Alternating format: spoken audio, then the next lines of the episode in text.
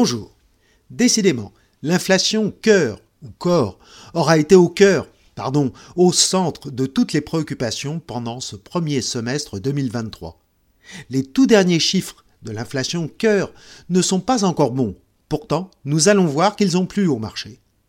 Plus 4,6% pour l'inflation dite PCE corps aux États-Unis. L'inflation sous-jacente, c'est-à-dire le prix des biens et services hors énergie alimentaire. Elle est encore élevée. En avril, c'était 4,7%. Attention, l'indice PCE est calculé par le Bureau of Economic Analysis avec un mois de retard sur les autres indices. C'est tout comme en zone euro, où l'inflation cœur passe de 6,9 à 6,8% pour la première estimation de juin. L'évolution des prix cœur, qui tarde à baisser, a été la préoccupation majeure. Les banques centrales, qui avaient marqué une pause dans la remontée des taux directeurs, comme l'Australie, le Canada, la Banque d'Angleterre, ont dû à nouveau les relever à court terme de plus 0,25 à l'approche de l'été.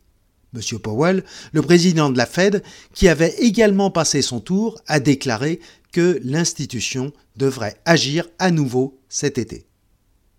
Néanmoins, l'inflation totale recule, plus 3,8 aux USA, même 1,6% sur un an en Espagne qui bénéficie de la suppression de la TVA sur certains biens de première nécessité, ce qui permet d'anticiper un prolongement de cette tendance sur l'ensemble des biens et services. Les taux à 10 ans aux États-Unis terminent sous 4%, proche de 3,80, et en France sous 3%. Les investisseurs semblent donc confiants sur le succès de la lutte contre l'inflation, mais à moyen terme. En parallèle, l'impact sur la croissance semble s'estomper le creux d'activité est peut-être déjà passé puisque les États-Unis affichent une croissance de leur PIB révisée en hausse à plus de 2,2% en rythme annualisé au T1, ce qui a fait bondir les bourses cette dernière semaine de juin. Le rebond de l'activité en Chine est plus décevant, plus 4,5%, en deçà de l'objectif de 5,5% sur l'année. Les résultats des entreprises à l'issue du deuxième trimestre devraient permettre de confirmer la bonne tenue des perspectives bénéficiaires pour les sociétés dans un contexte où l'activité faiblit, suffisamment pour contenir les pressions salariales, mais pas trop, et l'inflation fléchit, mais les marchés le comprennent, et lentement.